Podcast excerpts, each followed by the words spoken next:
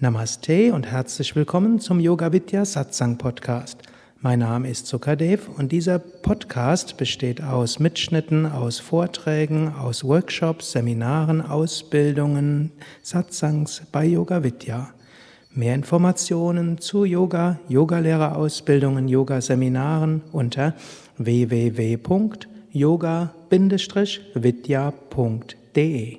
Om Namah Shivaya. Ja, ich freue mich, hier zu sein, hier bei Yoga Vidya Nordsee zum Thema Jnana Yoga, Yoga des Wissens. Ist jetzt auch gerade ein besonderer Tag. Vor fünf Jahren wurde Yoga Vidya Nordsee eröffnet. Ja, das ist richtig, stimmt. Ja, also eigentlich heute ein Fünfjahres-Jubiläum und der Ashram hat sich sehr gut gemacht, wie ihr sehen könnt. Hm, ich habe so heute, als ich mit Nico hierher gekommen bin, habe ich so einen Witz gemacht und habe gesagt, heute ist das erste Mal, wo ich hierher komme, wo von außen keine größeren Veränderungen im Ashram wahrzunehmen sind. Hm, denn sonst bin ich immer hergekommen, war irgendwo ein neues Gebäude oder nur ein Teil vom Gebäude errichtet. Und so haben sich jetzt mehr, hat mir aber versichert, in dem Innen sei, hätte sich noch sehr viel getan. Er hat gesagt, hier seien zwei, sei nochmal gestrichen worden. Ich würde es sicher auf Anhieb erkennen. Und im, in dem neuen Gebäude sind auch viele Bilder dazugekommen. Und so ist es schön, dass hier das Team das hier immer wieder schöner macht und mit viel Herz und Engagement dabei ist. Und was natürlich jedes Jahr noch mehr wird, ist die spirituelle Schwingung, die einfach dadurch kommt, dass in einem Ashram meditiert wird, praktiziert wird, Pujas ausgeführt ausgeführt werden, Mantras gesungen werden. Und so, was ein Ashram ausmacht, ist eben diese spirituelle Praxis und durch spirituelle Praxis auch spirituelle Erkenntnis, spirituelle Erfahrung, letztlich spirituelle Verwirklichung. Ja, so freue ich mich hier zu sein und auch zu sehen, wie hier die Mitarbeiter hier sich so gut engagieren. Hm? Eileen, Ananda, Nico, Satyamitra und so viele andere, hm? die hier das machen, was einen Ashram ausmacht. Und insbesondere Dank auch an Keshava, der ja dieses Jahr auch 60 geworden ist. Hm?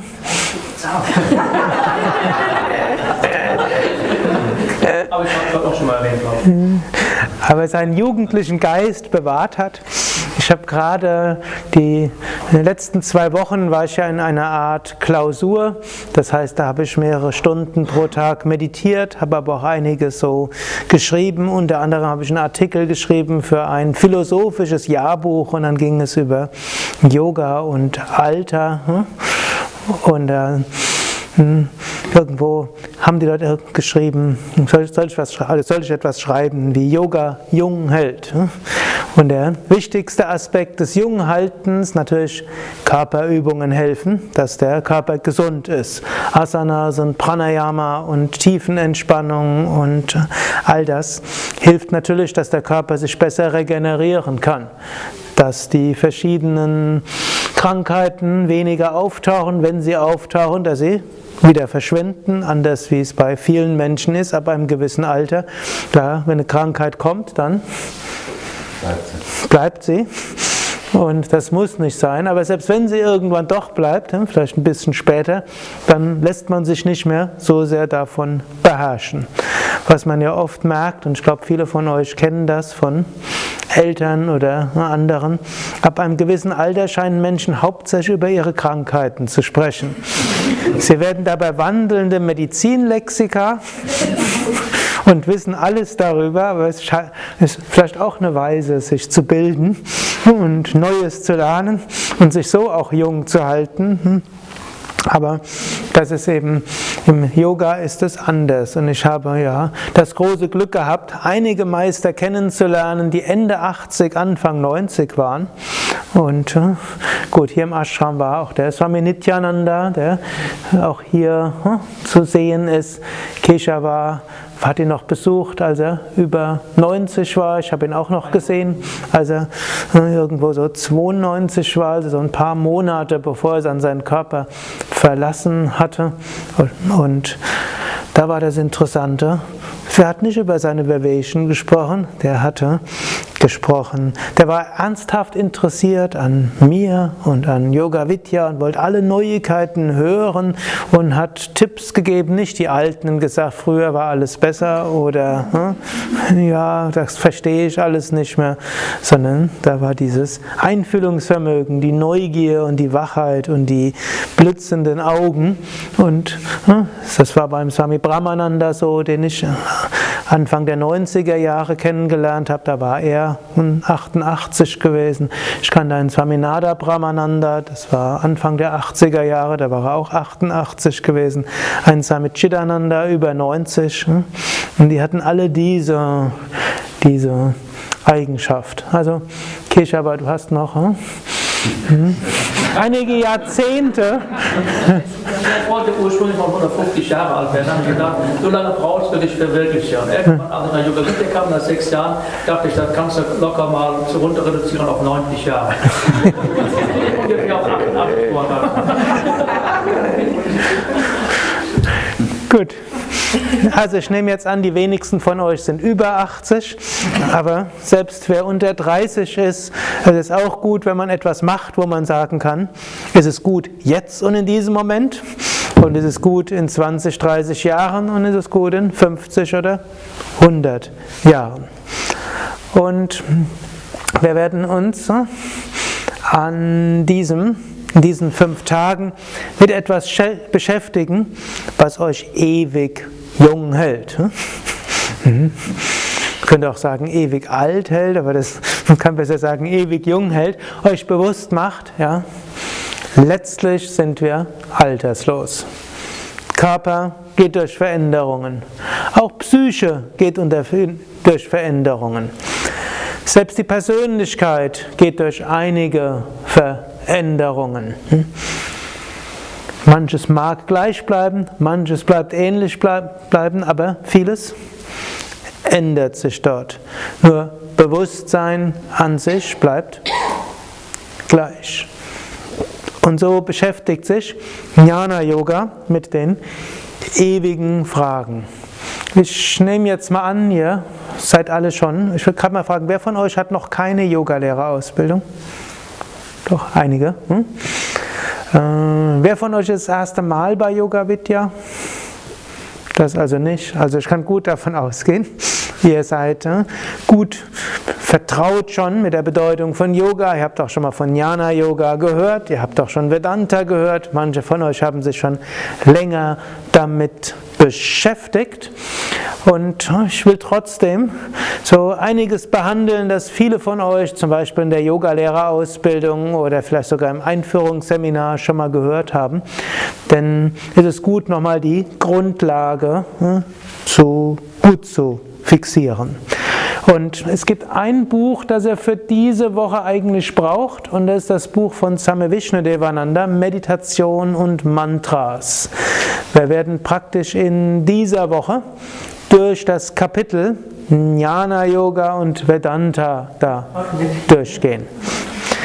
Es ist vielleicht nicht absolut notwendig, dass ihr es hier habt, aber ähm, wenn ihr es zum Beispiel schon zu Hause habt, aber wenn ihr es noch nicht habt, dann wäre es gut, wenn ihr es euch besorgt, denn es werden auch viele Sanskrit-Ausdrücke fallen und da kann es durchaus hilfreich sein, auch nach dem Unterricht mal kurz durchzuschauen oder wenn ihr nach Hause kommt, das nochmal durchzuschauen. damit wisst ihr auch, wenn ihr manches wiederholen wollt, das steht alles in dem Buch von Same Vishnudevananda, Meditation und Mantras, Kapitel Jnana Yoga, Meditation und Jnana Yoga, Theorie.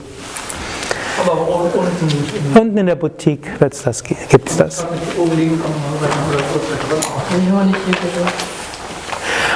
Okay, Vedanta.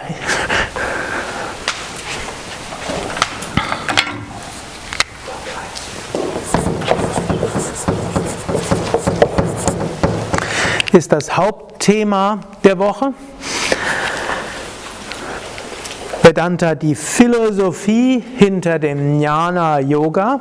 Yoga heißt ja Einheit, Jnana heißt Wissen, Erkenntnis. Jnana Yoga ist der Weg zur Einheit über Wissen und Erkenntnis. Und um zur Wissen und Erkenntnis zu kommen, dazu gibt es die Vedanta-Philosophie, mit der ihr euch ausführlicher beschäftigen werdet. Ihr werdet aber auch einiges hören über Geschichte des Yogas, in, und zwar sowohl in Indien als auch, ich will so ein bisschen was erzählen, auch Geschichte des Yoga im Westen. Was denkt ihr, seit wann gibt es Yoga im Westen? Anfang des 20. Jahrhunderts. Anfang des 20. Jahrhunderts? 50er Jahre hätte ich jetzt gedacht. 50er Jahre? Ihr müsst viel weiter zurückgehen. Es beginnt vermutlich mit den alten Hochkulturen, also vor 5000 Jahren. Unter den großen fünf Hochkulturen vier Hochkulturen, die fünften Kreta, also Ägypten, Mesopotamien, Induskultur und die am Gelben Fluss in China war die am Indusfluss mit großem Abstand die größte und die war in Kontakt mit den anderen und da gab es schon schon mal Austausch. Dann die zweite große Welle, da werde ich nochmal ausführlicher drauf eingehen, war zur Zeit des Hellenismus. Alexander der Große ist nach Indien gegangen, hat sich mit den sogenannten nackten Weisen beschäftigt, den Gymnosophisten. Und diese haben sehr stark beeinflusst die Philosophie der Kyniker und der Stoiker. Im Grunde genommen die Philosophie der Stoiker wäre kaum denkbar gewesen ohne den Austausch mit den Gymnosophisten, nackter Heilige. Wahrscheinlich Avadutas aus der Dattatreya-Tradition oder Jain-Yogis. Und so, dann gab es danach Yoga, wandernde Yoga-Mönche, die bis nach Alexandria gegangen sind und die bis nach Palästina gegangen sind, Mesopotamien. Und es gibt guten Grund für die Annahme, dass hm, in der Zeit auch Judentum beeinflusst worden ist, Christentum beeinflusst worden ist. Als sicher gilt, dass die Wüstenväter ihre Inspiration von Yogis und buddhistischen Mönchen bekommen haben, geht weiter ins Mittelalter, wo der der islamische Sufismus von den Yogis geprägt wurde. Das geht weiter zu den östlichen Christen, das Herzensgebet und diese Spiritualität äh, ist ziemlich sicher von Yoga-Spiritualität geprägt worden. Es gibt inzwischen ganze wissenschaftliche Bücher, die schreiben über den Einfluss der, des Yogas und der indischen Spiritualität auf Frühchristentum, Ostchristentum und Sufismus.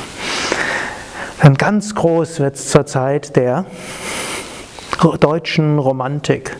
Die ganzen Romantiker von Schlegel, Schelling, Novalis äh, und auch Goethe gilt ja in seiner Spätzeit auch als der Romantiker. Die haben die Upanishaden, die Bhagavad Gita, das Yoga Sutra gelesen, die Indologie begründet, die Schriften ins Deutsche übersetzt, die haben Sanskrit zum Teil gelernt und die ganze Entwicklung dann des 19. Jahrhunderts, die in, dann Richtung Lebensreform gegangen ist und vieles andere, ist durch Yoga mit ausgelöst worden.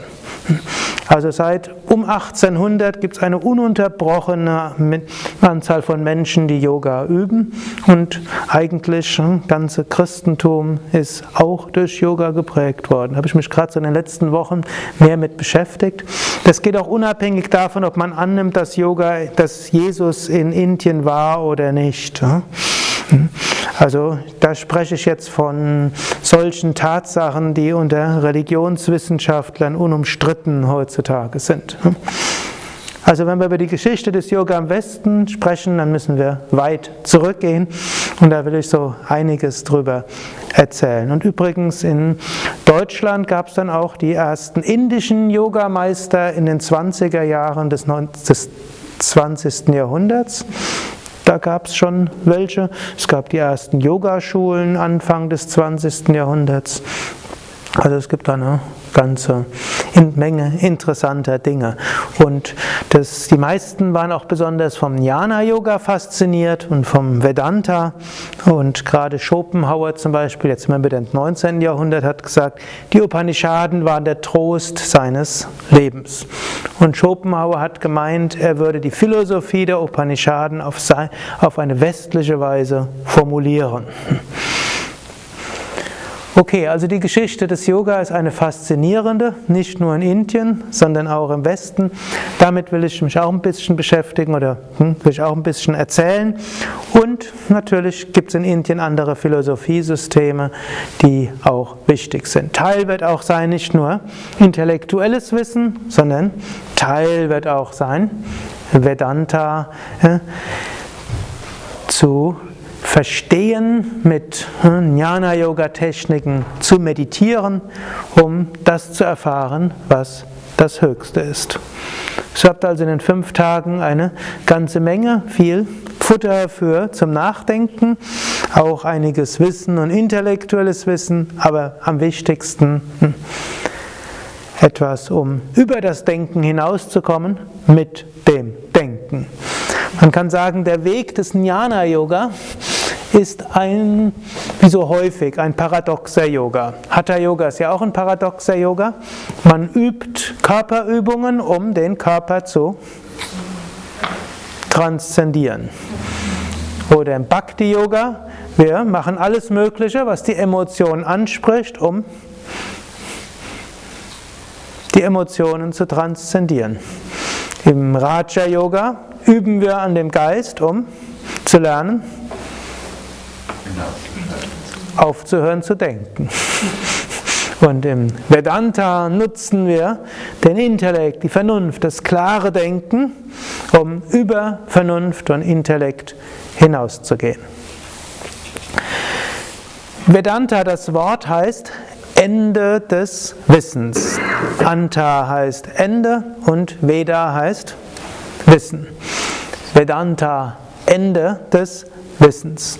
Vedanta hat auch eine zweite Bedeutung, ist das Ende der Veden. Ihr werdet auch einiges hören über die indischen Schriften. Hm, da gibt es eben die ältesten Schriften, die Veden, und dann gibt es verschiedene Formen von neueren Schriften. Und die Veden haben verschiedene Teile, und der letzte Teil der Veden nennt sich Upanishaden.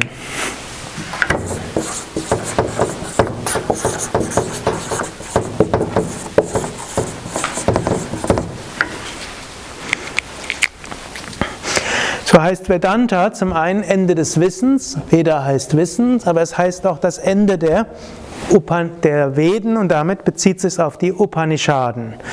Und somit ist Vedanta auch eine Philosophie, die auf einer uralten Schrift beruht, hm, nämlich den Veden und insbesondere auf deren letzten Teil, dem Upanishaden.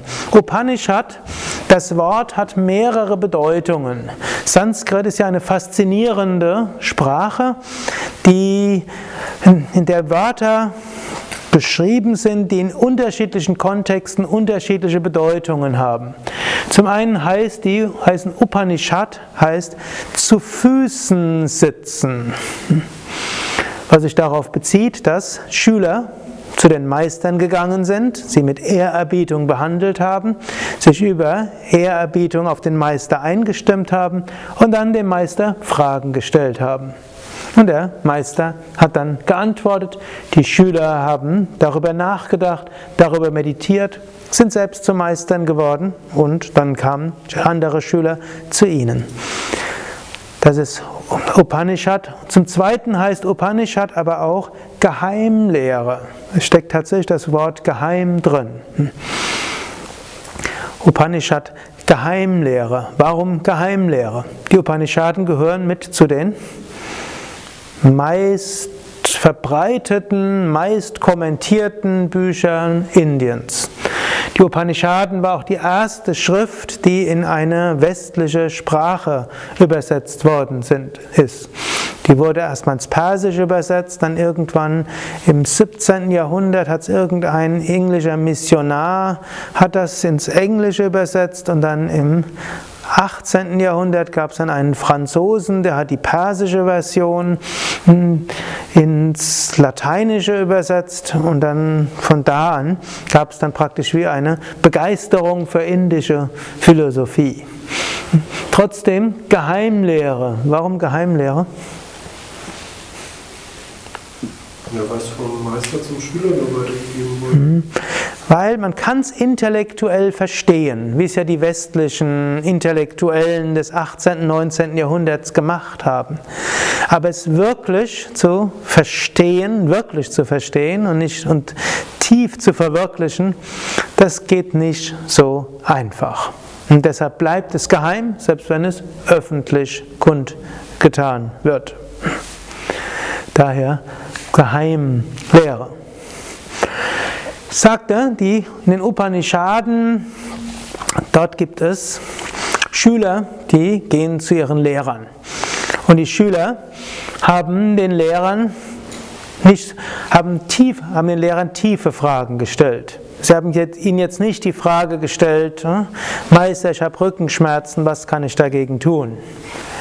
Vermutlich haben das die Schüler damals wie heute auch gefragt und vermutlich haben auch die Meister Antworten drauf gehabt. Vermutlich haben sie den Schülern auch helfen können.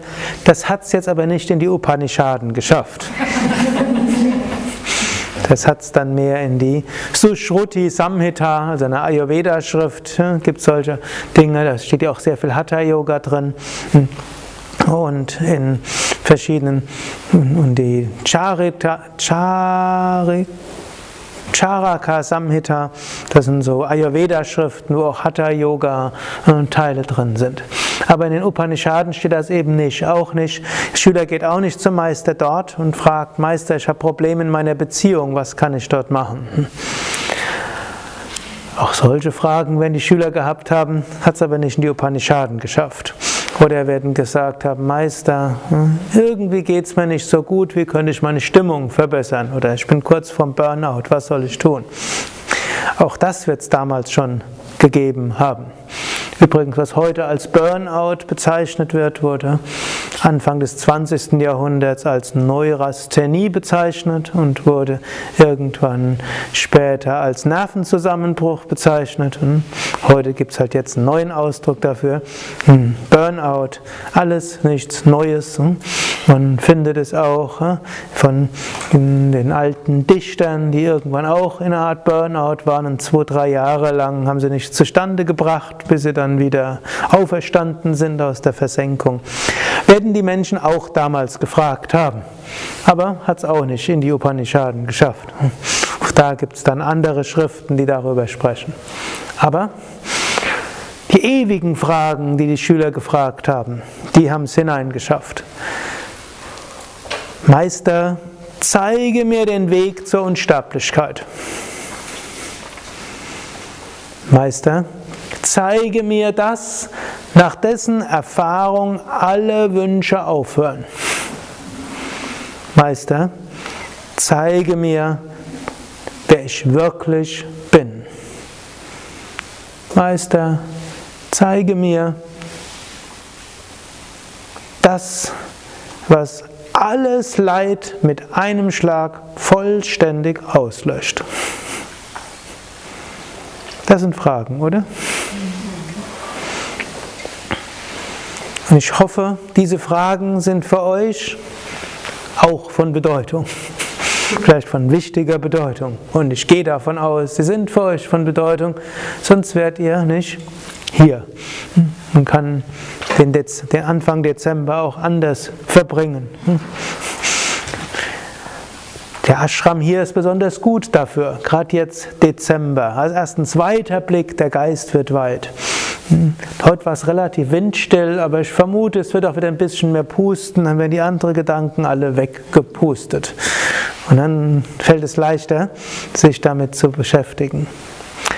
Die Meister waren aber in den Upanishaden nicht so auskunftsfreudig. Im Gegenteil, sie haben ihre Schüler auf die Probe gestellt.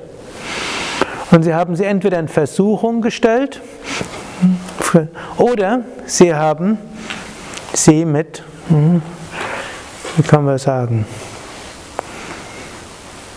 geprüft, ob sie ernsthaft sind, indem sie ihnen schwierige Aufgaben gegeben haben.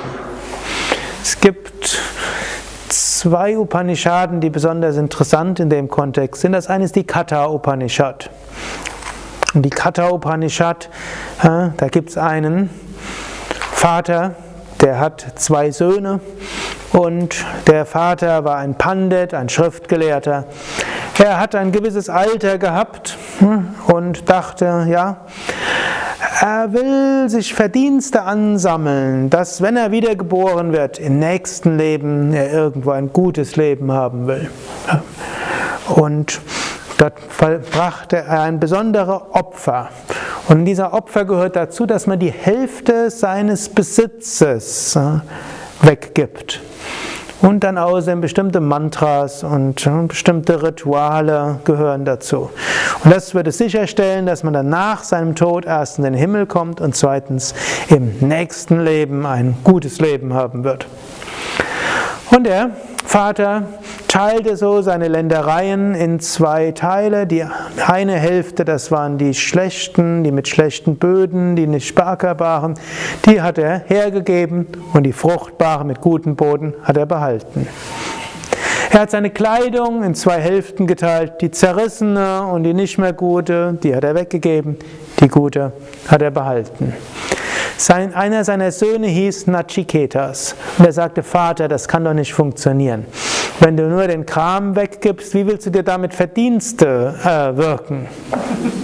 Und der Vater sagte, jetzt hör mal auf, lass mich das in Ruhe machen. Du verstehst das nicht. Gut, und dann teilte er den Hausrat in zwei Teile ein. Der Teil, der, den sie nicht mehr brauchten, den gab er weg und den anderen Teil behielt er durchaus vielleicht auch nicht nur dumm, hm, im Sinne von Sinn, Müll loszuwerden. Es gibt ja auch ein ganzes Buch darüber, Simplify Your Life, das würde das sagen. Hm. Es ist eine gute Strategie, sich besser zu fühlen, wenn man sich nicht so gut fühlt, einfach die Hälfte von seinem Besitz loswerden. Aber der Sohn, der fand, hm, das ist nicht angemessen.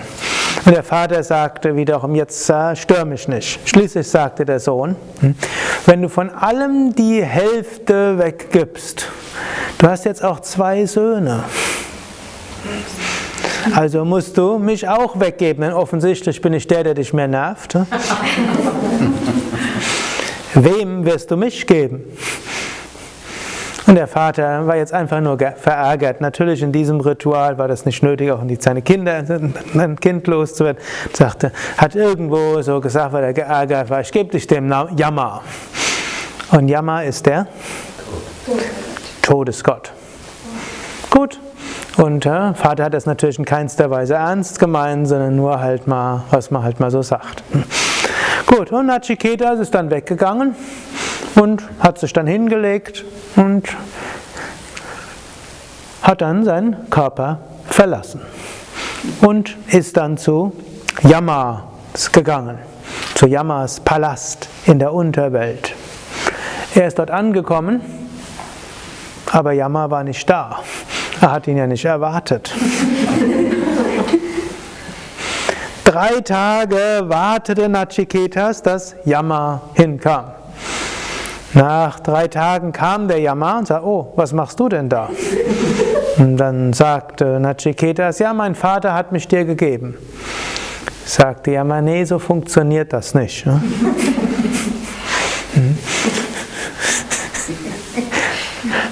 Aber weil du drei Tage geduldig auf mich gewartet hast, sollst du drei Wünsche erfüllt bekommen. Sag mir drei Wünsche, ich werde sie dir erfüllen. Sagte Nachiketas, erster Wunsch. Hm, ja, wenn ich zurückkomme hm, zu meinem Vater, möge er mich freundlich wieder empfangen.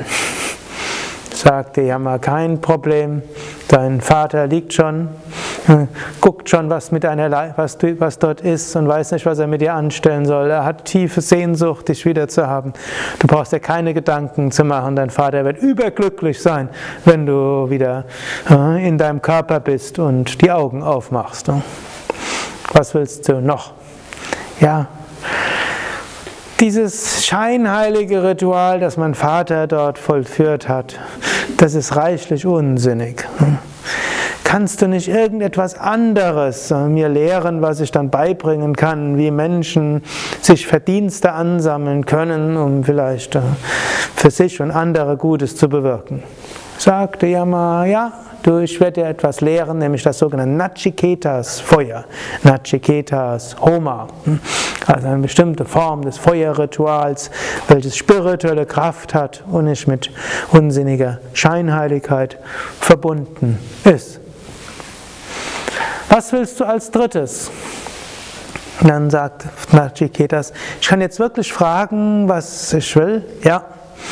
Dann sag mir, wie kann ich dich überwinden? Wie kann ich Unsterblichkeit erlangen? Yama schaute schockiert und sagte, du bist doch noch jung. Was interessiert dich die Unsterblichkeit? Ich gebe dir 100 Jahre, das reicht aus. Sagte Nachiketas, nee, nee, nicht 100 Jahre, Unsterblichkeit sagte Yama, was willst du Unsterblichkeit? Du kriegst 120 Jahre, das reicht aus.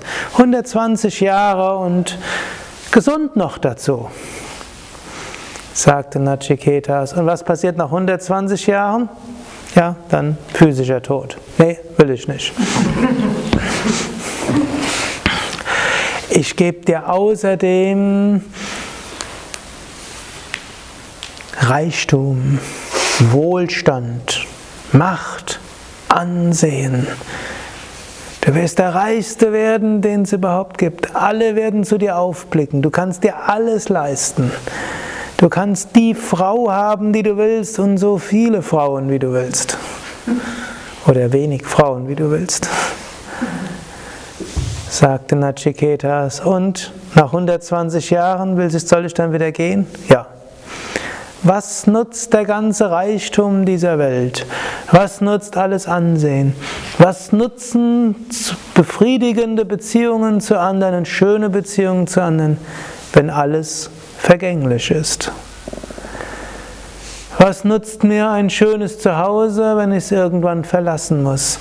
Was nutzt mir das beste Essen, wenn ich es irgendwann nicht mehr verdauen kann?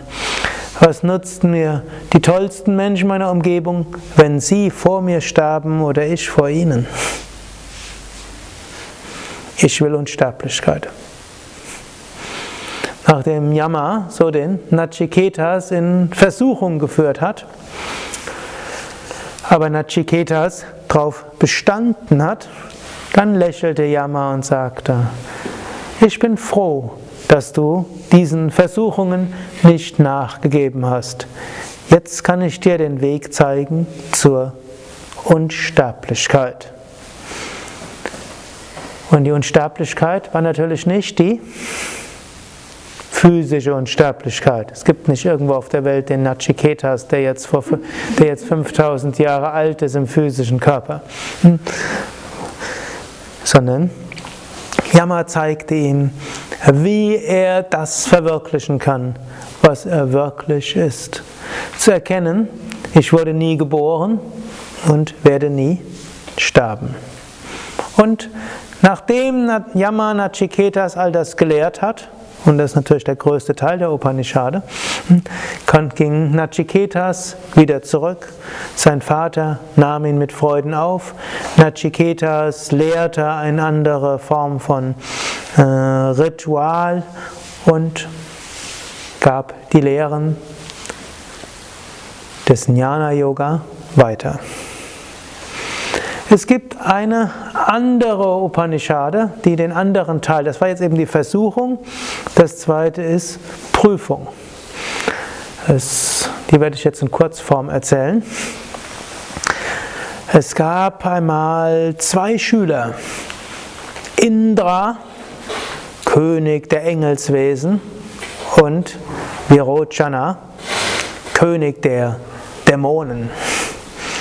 Die beiden hatten in einer der vedischen Schriften gelesen, dass wenn man sich wirklich erkennt und wenn man insbesondere sein höheres Selbst erkennt, dann wird man auf ewig glücklich sein. Also gingen sie zu Prajapati, Manifestation von Brahma, dem Schöpfer, und gingen zu ihm und sagten, wir haben gehört, wenn wir unser höheres Selbst erkennen, dann werden wir ewig glücklich sein. Zeige uns den Weg zum höheren Selbst. Sag, schaute Prajapati die beiden an und sagte, bleibt erstmal 25 Jahre hier im Ashram. Dann kann ich euch mehr darüber erzählen. Die beiden waren jetzt Könige. Jetzt sollten sie 25 Jahre in den Ashram gehen.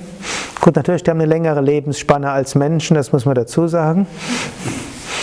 Aber irgendwie, sie arrangierten das, gingen in den Ashram und lebten jetzt ganz einfach und waren jetzt verantwortlich für den Haushalt und die Latrinen leeren und die Küche sauber machen und essen und sich um die Gäste kümmern. 25 Jahre lang machten sie das.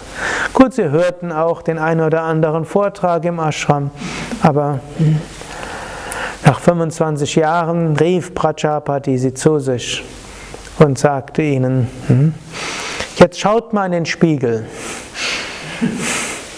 Das ist euer Selbst. Sie schauten sich rein und dann sagte Prajapati noch, so und jetzt zieht eure königlichen Gewänder wieder an, die ihr vor 25 Jahren ausgezogen habt. Jetzt schaut wieder in euren Spiegel. Was ihr jetzt seht, das ist euer höheres Selbst.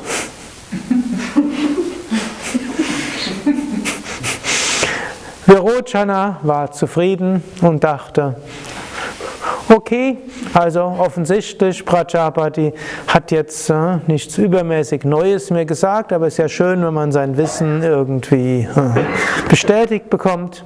Körper ist mein Selbst und wenn ich meinen Körper, mich besser um meinen Körper kümmere, ihn besser kleide und irgendwo schöner aussehen lasse, dann ist das höhere Selbst. Und wenn ich das ausreichend gut mache, dann werde ich dauerhaft glücklich sein. Es gibt ja ausreichend Menschen, die sowas annehmen. Heute macht man das nicht nur mit Anmalen und so weiter und künstlerisch gestalten, sondern man kann ja auch noch was reinspritzen und größer machen, kleiner machen. Und Menschen machen das, weil sie denken, sie wären danach glücklicher. Gut. Indra war auch erst zufrieden, aber dann dachte er, das stimmt doch was nicht ich habe doch vorher königliche Gewänder gehabt und ich war unzufrieden und unglücklich. Ich bin ja deshalb hierher gekommen, weil ich da nicht glücklich bin.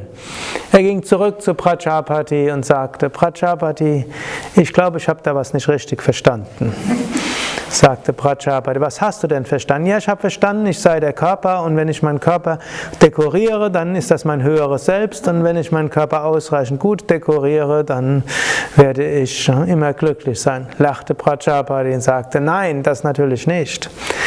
Das, was gleich geblieben ist, ob dein Körper in Lumpen gehüllt ist oder in königliche Gewänder, ob dein Körper einfach ist oder mit allen Ölen und so weiter geschmückt wird, in alten Dingen haben das auch Männer gemacht, dann das, was gleich geblieben ist, das ist das unsterbliche Selbst. Aber bleib besser nochmal 25 Jahre hier, dann sehen wir weiter. Indra diente weitere 25 Jahre im Ashram. Nach 25 Jahren rief Prajapati ihn wieder zu sich und sagte, ich will dir mehr erzählen über das Selbst, das höhere Selbst. Hast du letzte Nacht geträumt? sagte Indra, ja. Was hast du geträumt? Ja, irgendwas ganz Tolles. was hast du vorletzte Nacht geträumt?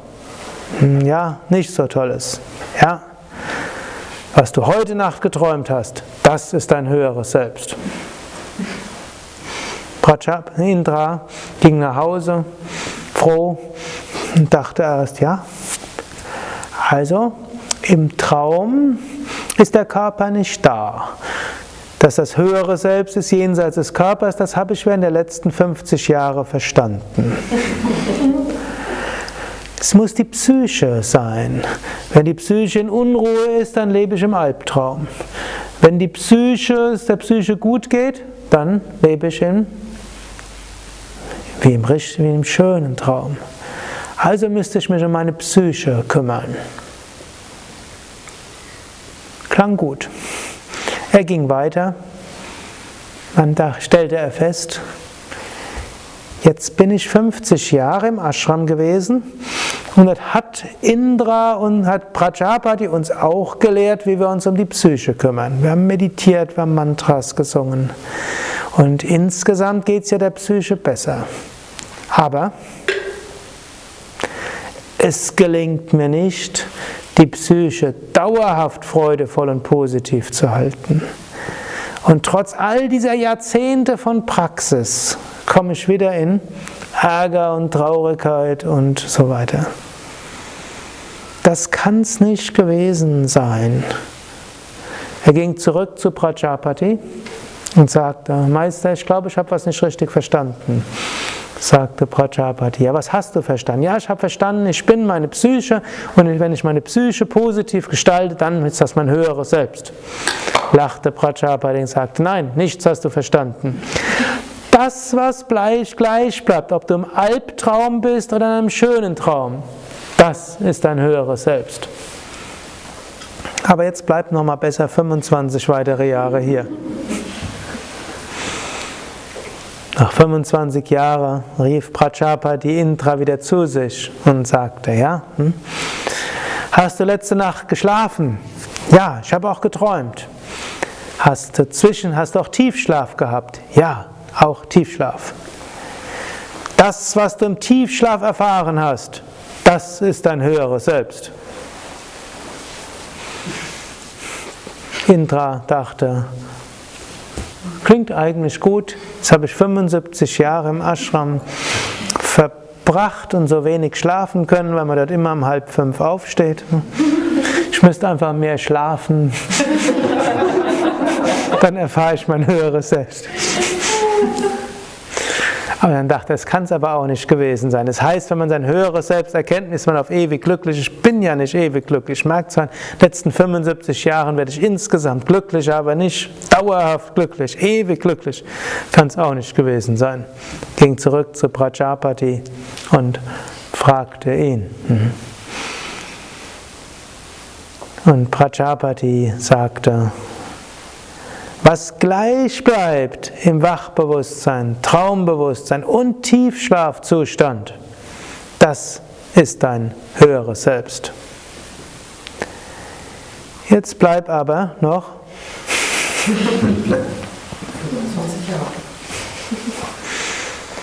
weitere 25 Jahre im Ashram.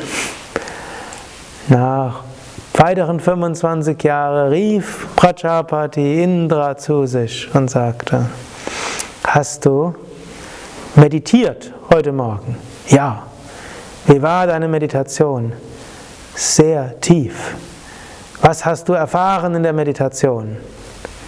Ich kann es nicht beschreiben, aber es war wunderschön. Dann sagte Prajapati, Tattvam Asi, das bist du. Dann ging Prajapati, dann ging Indra von dannen.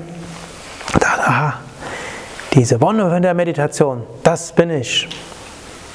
Aber dann stellt er fest, es gelang ihm manchmal die Wonne der Meditation zu erfahren und manchmal auch nicht so. Und selbst wenn er eine tolle Meditation hatte, konnte es trotzdem sein, dass er konnte sich trotzdem ein paar Stunden später wieder ärgern. Er ging zurück zu Prajapati und sagte, Meister, das kann es nicht gewesen sein.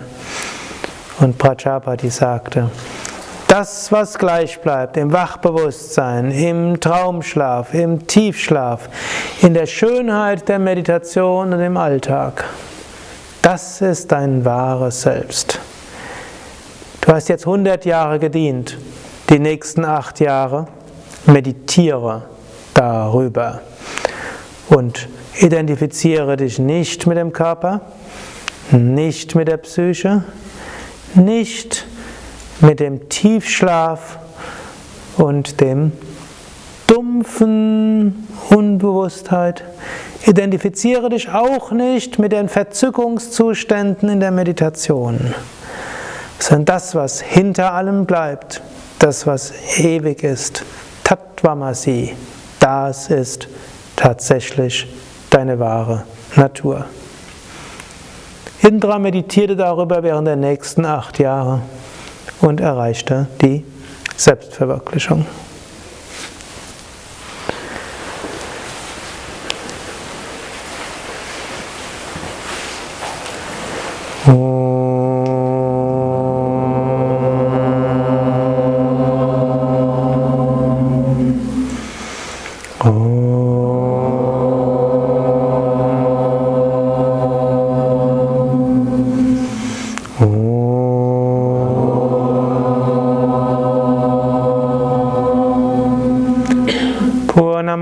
Purnamidam Purnat Purnamudachyate Purnasya Purnamadaya Purnameva Vashishate Om Shanti Shanti Shanti. Om Frieden Frieden Frieden Om Bole Satguru Shivananda Maharaj Ki Jai Bole Vishnevananda Maharaj Ki Jai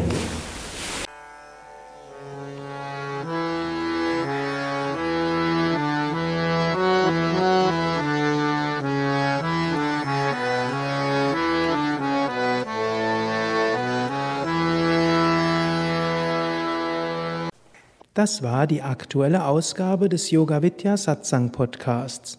Mehr Informationen zum Yoga über Yoga-Seminare, Yoga-Workshops, Yogakurse, Vorträge zu Spiritualität und Meditation unter www.yoga-vidya.de